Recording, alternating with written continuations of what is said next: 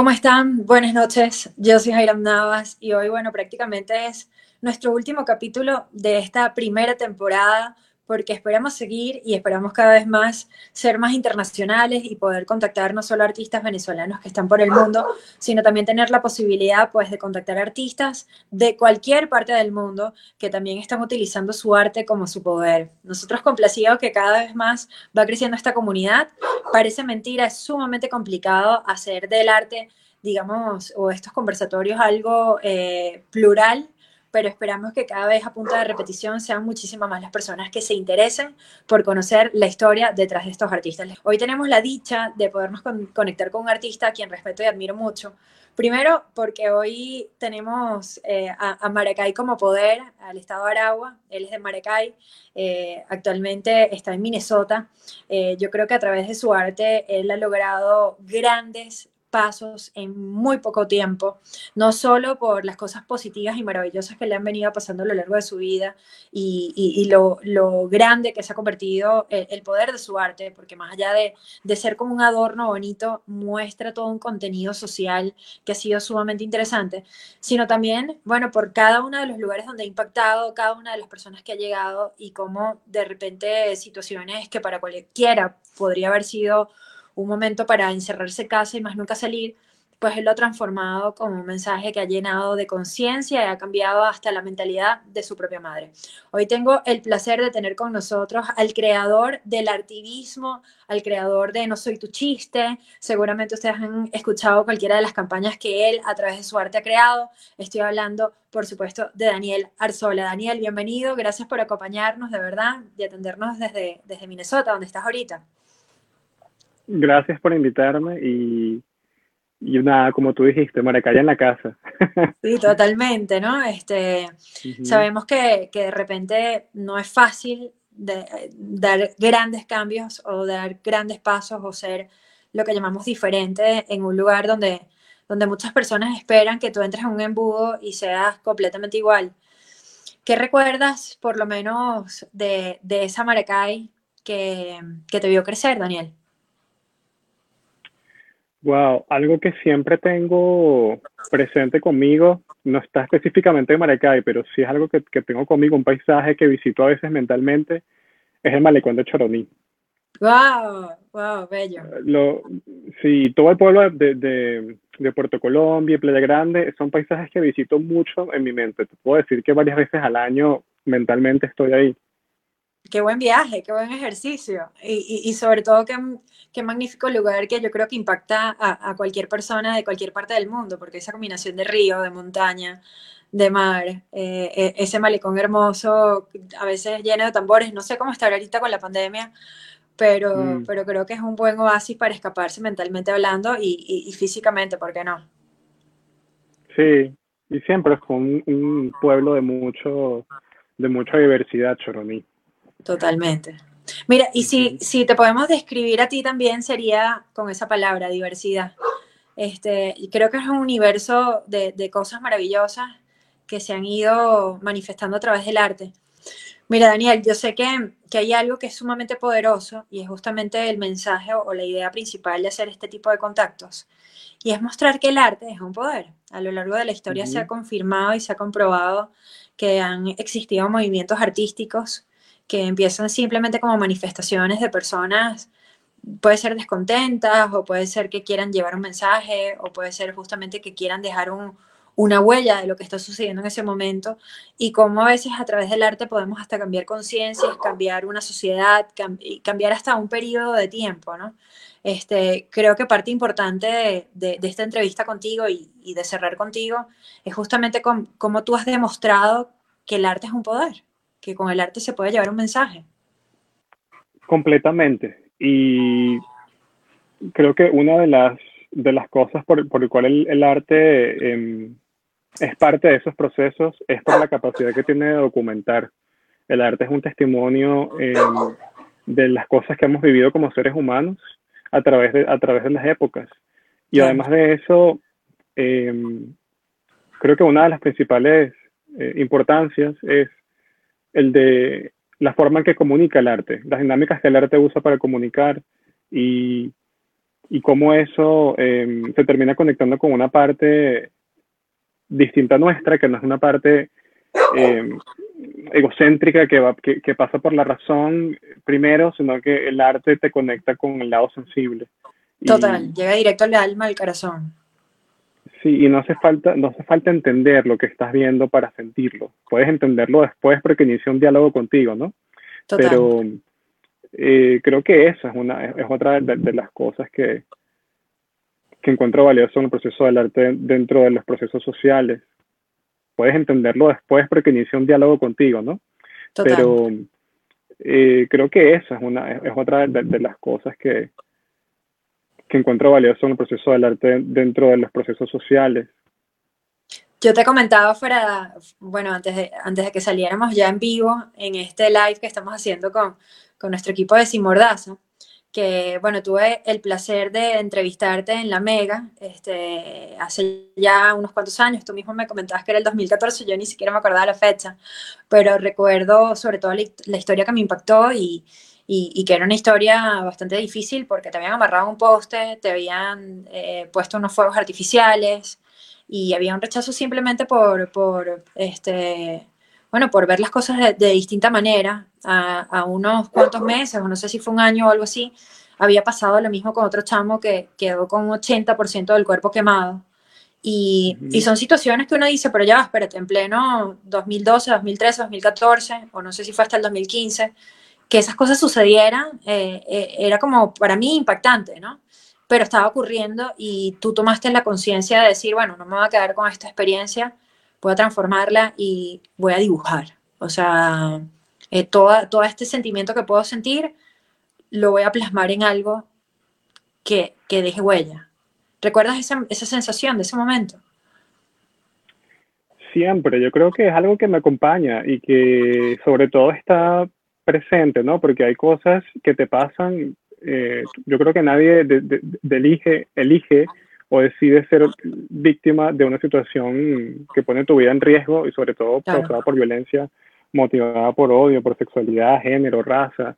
Em, pero es algo que me permite poner en, perspectiva todo, ¿no? Em, darte cuenta que lo que te pasa no, no siempre te va a definir y que mm, esas partes oscuras simplemente nos, ayudan a reconocer después la, la luminosidad en, en, el camino, eh, poder tener eso, eh, eso, en perspectiva. Y Ángelo Prado lo quemaron en el año 2012, pero yo venía de, de tener una infancia y una adolescencia bastante complicada, Okay. Eh, y, y, sé que no, es no, solamente, no, solamente es mi realidad, ¿no? porque yo soy uno de muchos. Yo solamente tuve el chance de poder hacer algo que la gente prestó atención y puedo contar mi historia. Pero sí, yo crecí viendo mi nombre en las paredes. Eh, no sé si puedo decir groserías acá, ¿no? En este, en este claro que sí, estamos, estamos online. yo escuché, es verdad que estamos online. Em, yo, yo, yo crecí viendo mi nombre escrito en paredes, Daniel Marico por todas partes, dibujos, eh, la gente supuestamente me dibujaba a mí siendo penetrado por, por un montón de otros personajes, llamaban a mi casa, hasta que un día se transformó en, en la violencia psicológica, pasó a ser violencia física, pero siempre fue sistemático, tanto de, de, adultos como de, como de gente de mi edad, como chamos también. Entonces, eh, poder hablar de eso a través del arte creo que es importante porque una sociedad con las libertades tan cortadas como la venezolana y sobre todo en la Venezuela que yo crecí, cuando Chávez llegó al poder yo tenía ocho, ah, ocho años quizá, entonces obviamente las ventanas para hablar de esto eran muy pocas y la única manera en que te veías reflejado o representado en los medios era a través de una burla. Claro. Y cuando tú te burlas de algo que forma parte de la persona, de la identidad de la persona, que no es algo que la persona pueda cambiar, porque no es que te estás riendo de mí porque robo, te estás riendo de mí no porque soy corrupto, sino porque... Eh, no entiende lo que soy gay, soy, soy queer, claro. Eh, eso se traduce, eh, para mí es la primera semilla de la violencia, es porque estás riéndote primeramente de la dignidad del otro. Y aunque no todo el que, el que hace un chiste sobre ti va a salir a la calle a matar a una persona por, o tratar de matarla por su sexualidad o género, si validas ese, ese discurso, ¿no? De que eres menos humano.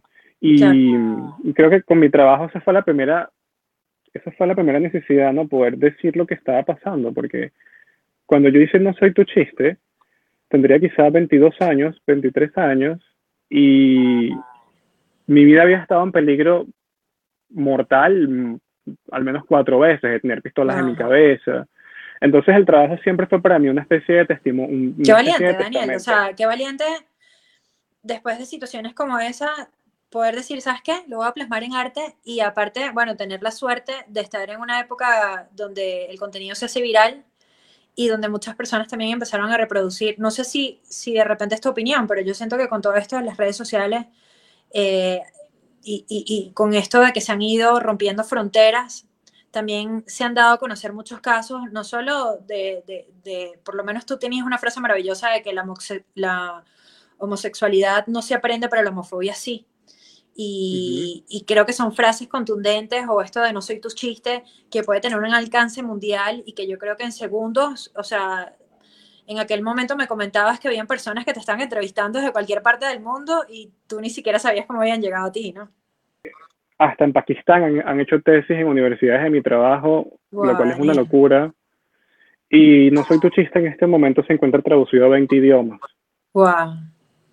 Es, em, increíble, ¿no? El, el poder de, de comunicación de, y una frase tan contundente que al final decía que estas personas también estaban teniendo los mismos problemas. O sea, quería decir que no, es un problema únicamente de la sociedad venezolana que tiene problemas con el género y, la sexualidad de las personas, sino que inclusive en países donde hace muchos años hay matrimonio igualitario, donde hace muchos años hay reconocimiento eh, de las personas LGBT como ciudadanos, eh, aún en esos países siguen ocurriendo crímenes de odio, aún en esos países sigue habiendo discriminación.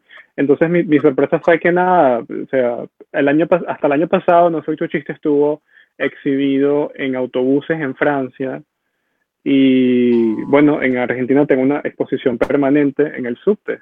En el metro, ¿no? Sí. Qué bien, qué bien. Aparte es un mural increíble, es como, es como un mural, diría yo. Bueno, lo que, lo que pasa es que está el mural hay un mural de 14 metros y en los balcones hay como seis obras de No Soy Tu Chiste. Qué bien. O sea, y las escaleras también están intervenidas. Qué, qué increíble, Daniel. ¿Tú te, ¿Tú te, imaginaste eso? O sea, de verdad, ¿cómo, ¿cómo sucedió? Por ejemplo, ¿cómo te llaman para intervenir el metro? Simplemente te despiertas un día y pasa. Eh, y mientras estás pasando tú no lo puedes creer. El proyecto en Argentina eh, surgió en el año 2017, la estación se inauguró el 20 de marzo de 2017. La estación se llama Estación Carlos Jauregui porque Carlos Jauregui fue un activista argentino que fue presidente de la Federación Homosexual Argentina y organizó la primera marcha del orgullo LGBT en Buenos Aires. Eh, por eso la estación lleva el nombre. Y fue un proyecto de ley primero donde yo empecé una campaña con la cara de Jauregui para darla a conocer porque es una figura que no es muy conocida. Y generalmente cuando eh, buscamos eh, líderes sociales LGBT en la política, nos vamos siempre a Harvey Milk. Y en América Latina tenemos gente que ha hecho cosas súper importantes. En Venezuela tiene gente como Tamara Adrián, eh, como Rosy Montilla. En Argentina tenía a Carlos Jauregui, pero Carlos Jauregui estaba dando esta batalla ya en los años 80, donde salir en televisión y decir soy homosexual era una condena era una etapa muy social, era un purgatorio social. Y bueno, la estación lleva el nombre, está en Buenos Aires en la línea H del metro y, tiene el mural. Permanente. Sí, es permanente, está allí desde el año 2017. Bien, Daniel. O sea, aparte han sido logros tras logros que, que, bueno, muchos lo podrían traducir a un éxito profesional porque, bueno, tu arte se ha dado a conocer, como bien dices, en Francia, en Argentina y, bueno, en cualquier cantidad de lugares, eh, traducido no sé cuántos idiomas. Pero creo que también es una victoria en lo, que te, en lo que te estaba comentando, de que yo siento que hay un antes y un después de todas estas campañas, de todas estas películas, de todas estas personas que de alguna manera han ido trabajando y tú has sido parte de, de, esas personas que han logrado que cada vez más este, haya una apertura y una, una posición y un derecho a que todos somos iguales, ¿no? O sea, no me vengas a decir que, que, me respetas o, si, si, no me estás dando la igualdad de derechos. Y creo que eso es algo importantísimo, porque a veces tratamos de ser políticamente correcto, pero no entendemos eh, que, que, no es que me estás haciendo un favor, ¿no? O sea, este, y, y, creo que son cosas realmente importantes que tú has logrado con frases, con imágenes y, y, con todas estas vueltas en exposiciones que has tenido por el mundo. ¿Cuál ha sido lo que más te ha impactado? La que de repente, cuando estabas en ese lugar, decías, no puedo creer que estoy aquí y que estoy aquí por mi arte. Jaira, es que eso me pasa, eso me ha pasado muchas veces. No me no imagino, por eso quiero no saberlas todas, por favor. Eh, ver el trabajo expuesto en Francia eh, y que me invitaran a Francia y estar hablando con un traductor francés porque yo solamente sé decir oui, yo me le du más.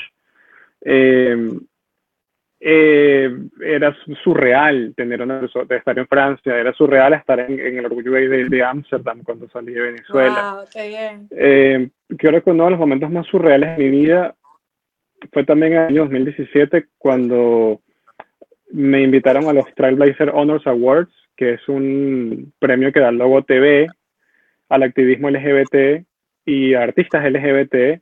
Y el TV son, fueron los creadores de RuPaul Drag Race y pertenece a Viacom, que son los años en TV, Nickelodeon, VH1.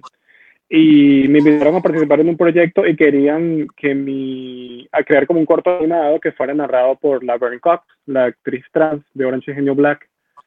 Exacto, y, Orange is the New Black.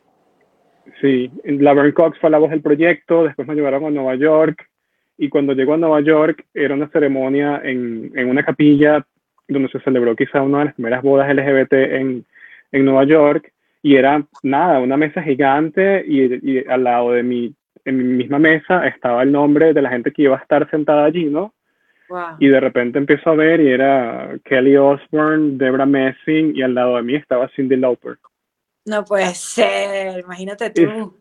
Y, y Cindy Lauper estaba recibiendo un premio esa noche eh, y los creadores de Will and Grace, y aparte que yo Will and Grace lo amo con locura, yo me amarraba sábanas en la cintura bailaba canciones de Cindy Lauper que las pasaba en Nickelodeon por la noche y a mí me entraban a coñazo por hacer eso.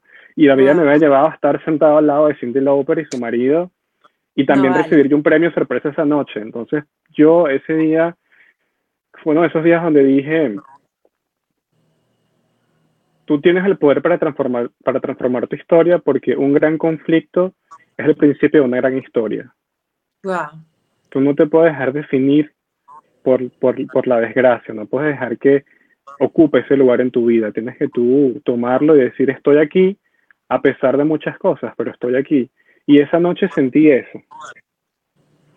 Qué increíble. Aparte, como, como, bien lo, como bien lo cuentas, de repente algo por lo que en algún momento pudiste haber sido completamente criticado, estaba ahí a tu lado y, y es fascinante. A, mí, a mí me pasaba, por ejemplo, eh, en el colegio, cuando yo caminaba hacia la cantina, me cantaban la canción del Mi Venezuela y recuerdo la sensación cuando por fin entré y participé y era como que me acordaba de todos esos, todas esas personas que se burlaban de mí por, por, por cantarme la canción y, y, lo que ellos estarían imaginando cuando estaba ahí ya representando Distrito Capital o Distrito Federal.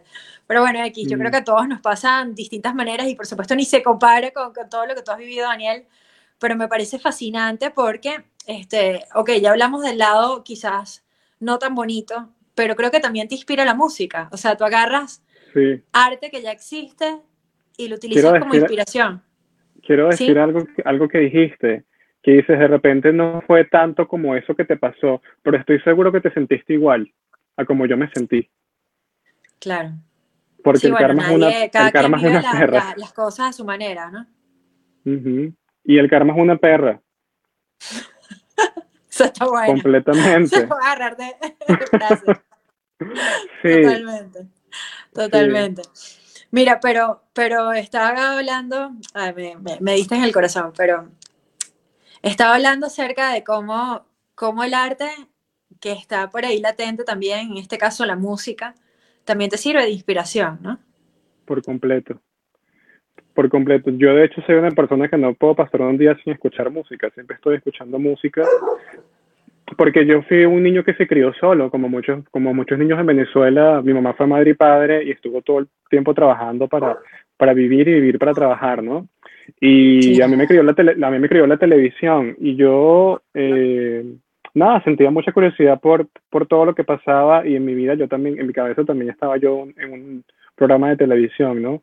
Entonces recuerdo que por la noche, y siempre, sido, siempre me ha costado dormir desde niño, y por la noche me acuerdo que Nickelodeon pasaba eh, videos de otra época, tipo de los, de los 80, yo era un niño de los 90, así que veía música de los 80, y me volaba la cabeza, me volaba la cabeza Cindy Lauper, Boy George, Prince, David Bowie. Y después, eh, cuando tuve acceso a internet, pues creo que una de mis, yo tuve así como mujeres del rock con las que me obsesioné, como para investigar de dónde estaban haciendo ese, trabajo tan potente y tan hermoso, pero también como tan en la cara, ¿no? Entonces, gente, como gente como Alanis y Fiona Apple y Tori Amos fueron como mis tres lunas orbitando todo el tiempo. Eh, canciones como Miana y cuando Tori Amos, eh, canciones como, como todo ese primer disco de Fiona Apple, el primero. Sí, Fiona Apple es increíble. Aparte me impresiona que tú conozcas ese, ese estilo, te lo decía fuera, antes de que saliéramos aquí en vivo, pero o sea, yo no puedo creer que un chavo de los 90, o sea, que nació en los 90, pues escuché Alanis Morissette, o sea, que era como música de mi adolescencia, pues. Pero mm. me, me parece increíble, Daniel, que te atraparan esas, por lo menos esas tres mujeres o esas tres referencias, este, que, que, que, como dices tú, tenían mensajes muy contundentes. Sí, porque y yo creo que cuando tú, cuando a ti te gusta, cuando te emociona un poema, una obra de teatro, una canción, te hace sentir del mismo modo, no, no te sientes diferente si es la película que te gusta o la canción que te gusta, te emociona, sientes que habla de ti, que se conecta con una parte tuya y que hay una persona que no conoces, que está contando tu realidad o que está contando cómo tú te sientes. Y, y, y, cuando pones eso en un contexto distinto al tuyo, puedes aprender muchísimo. Yo, una de mis, de, mis grandes también, eh, como que mis grandes motores o que están allí detrás como inspiración, eh, también hay muchos poetas, gente como García Lorca o escritores como Reinaldo Arenas. Inclusive, la, inclusive, bueno, en la poesía, como la poesía de, de Victoria Santa Cruz, y cómo, cómo, cómo habla de todo el movimiento y la existencia afro en el Perú, eh, fueron gente que no, no son de mi época, pero yo cuando escucho a Victoria Santa Cruz interpretar eh, cómo le gritaron negra cuando era pequeña y cómo va evolucionando ese poema con los tambores y empieza a gritar negra, negra, negra, yo, esa clase de cosas em, nos permiten poder tener una conversación en este momento sobre todo en Minnesota, que, en Minnesota que han habido tantas revueltas a través del asesinato de George Floyd. Pero si teníamos una persona en los 60 denunciando el racismo y estamos en el año 2020 y seguimos anunciando el racismo, es que nos hace falta aprender mucho como sociedad. Y el arte, es evidencia de, el arte es evidencia de eso, porque es un puente para el pensamiento crítico, es una invitación para el pensamiento crítico. Y yo estoy seguro, porque es un ciclo, ¿no? El del artista, el de cuando eres un artista que mira muchos artistas o que ama el arte, es un ciclo donde mucha gente te inspira, pero tú, tú terminas inspirando, inspirando a otros. Y esa inspiración al final, y esa inspiración al final es compartir conocimiento. Y solamente las especies que comparten conocimiento son las que, las que sobreviven y las que evolucionan. ¿Con qué, ¿Con qué vienes dentro de poco, Daniel? Ya hemos hablado toda esta evolución, todo lo que has logrado hasta ahora. Este año creo que también ha sido bastante interesante, a, pesar de la pandemia, te has mantenido activo. Me eh, casé. Pero ¿qué viene? ¿Ah? Y me casé. ¡Eso!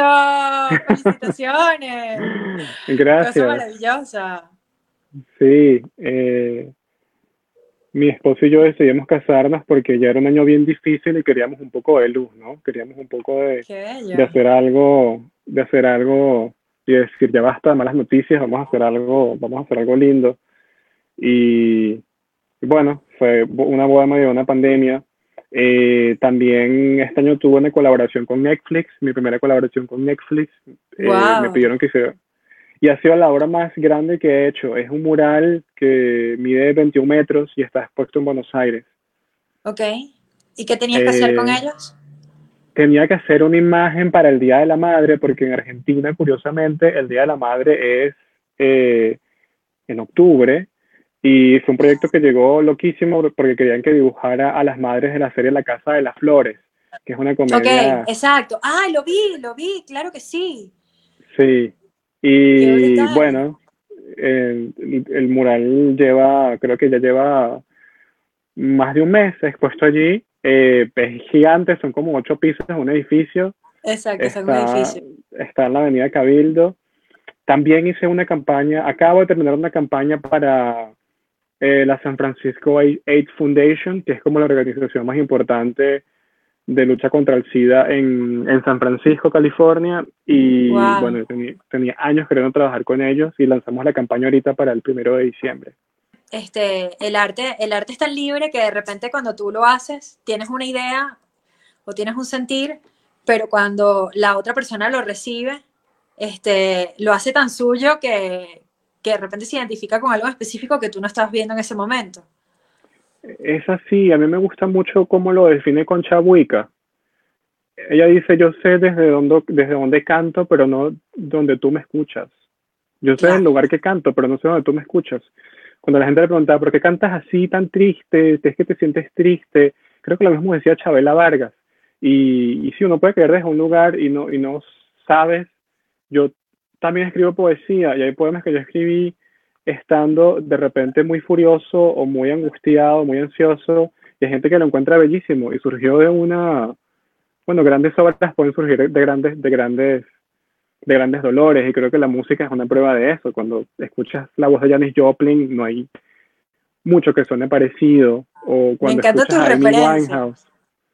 Sí, es lo mismo. Cuando escuchas a Amy Winehouse o a Janis Joplin te, te estás dando cuenta que hay una que estás escuchando más de lo que puedes escuchar, que hay, un, hay una dimensión detrás por el tono de la voz, por el, por el color de la voz que te dice esta persona tiene algo que, eh, bueno, también hasta cuando, cuando escuchas a Juan Gabriel puedes sentir eso, una, una de estas Juan Gabriel de las viejas, podías sentir eso, te, te emociona, entiendes la dimensión de, de la persona a través de lo que está haciendo.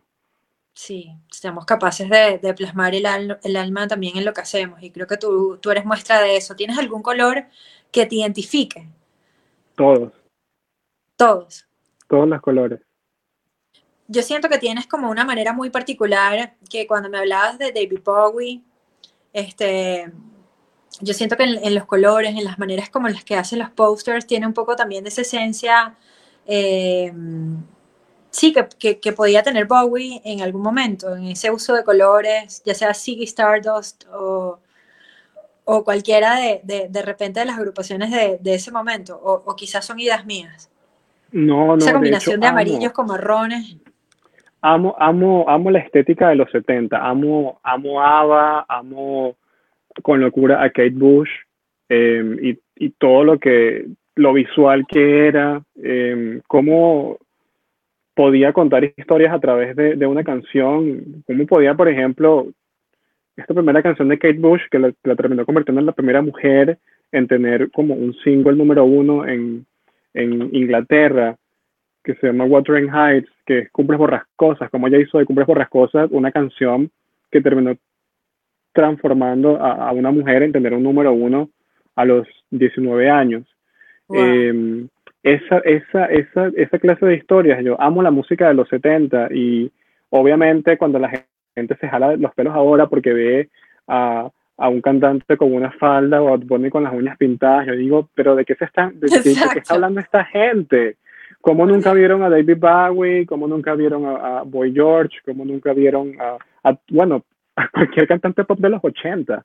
y de claro. los 70. No, y, y, hasta si nos vamos más allá, una Bjork o cualquiera de estas personas que, que venían revolucionando, ya sea llegando con un cine, una entrega de premios, o, este, pero bueno, cada quien lo va dejando con su esencia y qué rico poder contar contigo en esa parte artística y haber podido tener esta conversa, Daniel, eh, para conocerte un poco más allá de, de, lo que ya el mundo te está conociendo a través de tu arte.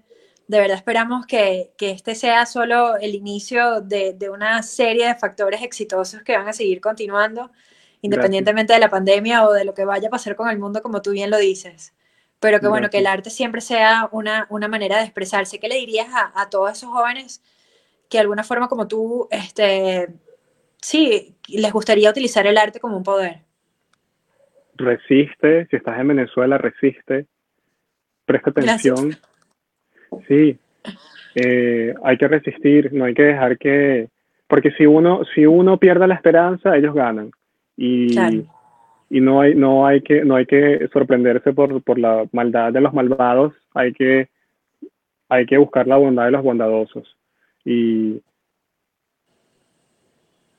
creo que si pues tienes la, la, la, la, suerte de, seguir habitando este planeta, también tienes la, la, vas a tener la suerte en algún momento de poder cambiar tu realidad. Eh, y si te quieres dedicar a ser artista, es una disciplina, es un trabajo más, no lo regales, no se lo regales a todo el mundo. Eh, no es un hobby, es un trabajo. Y muéstralo. Hay que seguir creando, hay que seguir mostrando. No tienes que ser el mejor dibujando, no tienes que tener la mejor voz, no tienes que ser la persona que escribe los poemas más bellos, solamente tienes que tener algo que contar y saber cómo contarlo. Y eso es todo, alguien te va a escuchar. Y se va a identificar y de repente podemos demostrar que, bueno, no sé, a lo largo de la historia hay campañas o hay movimientos artísticos que de repente pasaron por debajo de la mesa y con los años, como les decía, han cambiado toda una nación. Este, yo estoy convencida de que somos creadores y que a veces no es tanto lo que sucede, sino cómo lo interpretamos y también, como tú bien dices, cómo nos vamos reinventando a medida que va pasando el tiempo, que siempre hay un hoy para hacer una nueva manera de, de vivir nuestra vida si de alguna forma no nos ha gustado como la llevamos. Y, creo que tú eres muestra de eso, Daniel. Siempre logras reinventarte, eh, pero manteniendo una, una coherencia que también se valora muchísimo, como, como esa columna vertebral que, que, forma parte de tu esencia y que esperamos que, que, sigas pues dejando esa estela al pasar con, con, toda esa luz que viene de, de, tu ser. De verdad, gracias por tu tiempo y, y por, por, toda esta entrevista. No, qué linda, muchas gracias. Me gustó la imagen de la estela. Em, y qué, qué, gracioso que, que, hayas estado, bueno, qué gracioso no, pero qué coincidencia que también tengamos Holanda en común. Bueno, 10 años es un montón. Sí, lo sé.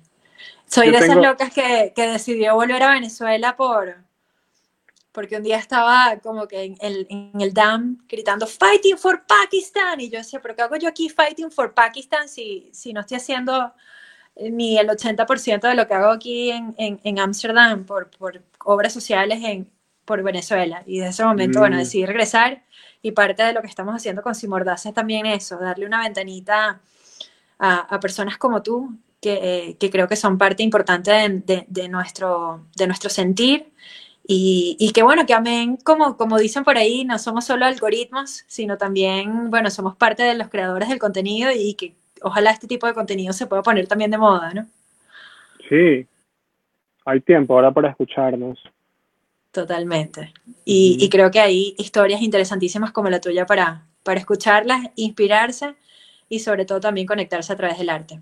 Así que bueno, gracias Daniel, gracias a todos ustedes también por acompañarnos. De verdad que esperamos que la próxima temporada de Tu Arte es tu Poder venga con aún mucha más fuerza, que podamos contactar, no sé, mi sueño es entrevistar a Bansky y por qué no, quien quita eh, que podamos lograrlo. Y bueno, no teníamos mejor manera que cerrar con Daniel de Maracay para el mundo. Daniel Arzola y bueno, todas estas, todas estas campañas interesantísimas que estoy segura que van a dejar como, como les digo una huella y estaremos hablando por mucho tiempo de ellas. Así que los esperamos en un próximo, una próxima temporada de Tu Arte es tu Poder a través de este canal de Simordaza. Soy Jairam Navas, nos vemos en la próxima. Un besito Daniel, gracias. Chao, gracias a ti. Chao.